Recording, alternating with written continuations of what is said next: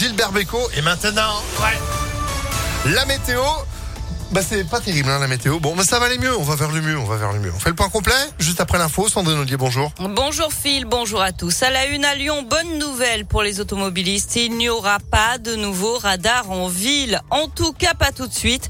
Dans un communiqué, la préfecture rappelle que les radars n'ont pas vocation à être installés dans des zones à 30 km heure. L'abaissement de la vitesse étant déjà une mesure visant à renforcer la sécurité routière.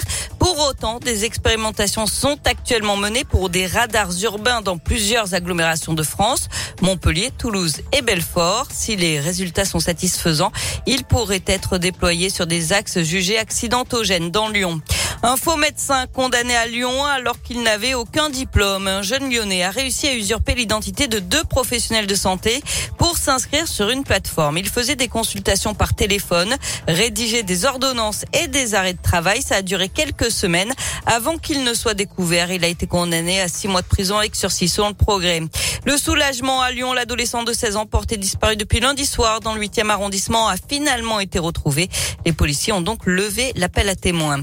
Et puis politique, le Conseil national du PS se prononce ce soir sur l'accord négocié avec la France insoumise pour les prochaines élections législatives. Un accord dénoncé par des poids lourds du Parti socialiste. L'ancien ministre de l'Intérieur Bernard Cazeneuve menace de partir. Pour Jean-Marc Ayrault, c'est du rafistolage. Il y a une forme de démission qui n'est pas défendable selon l'ancien Premier ministre de François Hollande. Le nez qui coule, les yeux qui piquent, la gorge qui gratte. Attention aux allergies au pollen dans la région Auvergne-Rhône-Alpes. Après le boulot en avril, place désormais au pollen de chêne et de graminées. La concentration de pollen de graminées devrait d'ailleurs augmenter en ce début du mois de mai. Pour l'instant, le risque d'allergie est de niveau moyen, selon le réseau, le réseau national de surveillance aérobiologique, le RNSA, basé dans le Rhône. Mais ce n'est que le début.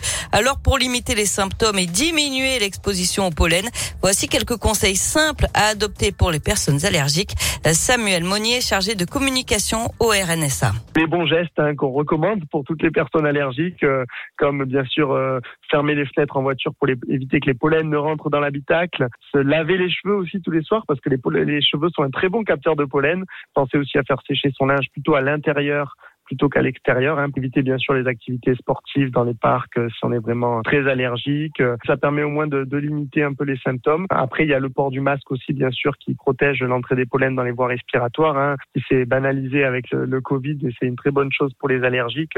Et puis les lunettes de soleil, les chapeaux, ça protège un petit peu quand même pour les yeux et pour les, éviter que les pollens se collent sur les cheveux aussi. Et le RNSA conseille également de contacter un professionnel de santé en cas d'aggravation des symptômes. Du sport avec euh, du basket et l'Asvel désormais seul en tête du championnat. Les Villeurbanais ont battu hier soir Gravelines Dunkerque 96 à 86. C'est leur neuvième victoire d'affilée. En foot, ce soir, les demi-finales retour de la Ligue Europa Conférence. Marseille reçoit Feyenoord. Les Hollandais l'avaient emporté 3 buts à 2 à l'aller. Je vous rappelle hier soir que c'est le Real Madrid qui s'est qualifié pour la finale de la Ligue des Champions après avoir éliminé Manchester City 3 buts à 1 après prolongation. Ah, franchement, un match complètement fou. Merci beaucoup, Sandrine, pour l'info qui continue sur ImpactFM.fr. Vous êtes de retour à 9h30. À tout à l'heure. À tout à l'heure, 9h04 pour la météo.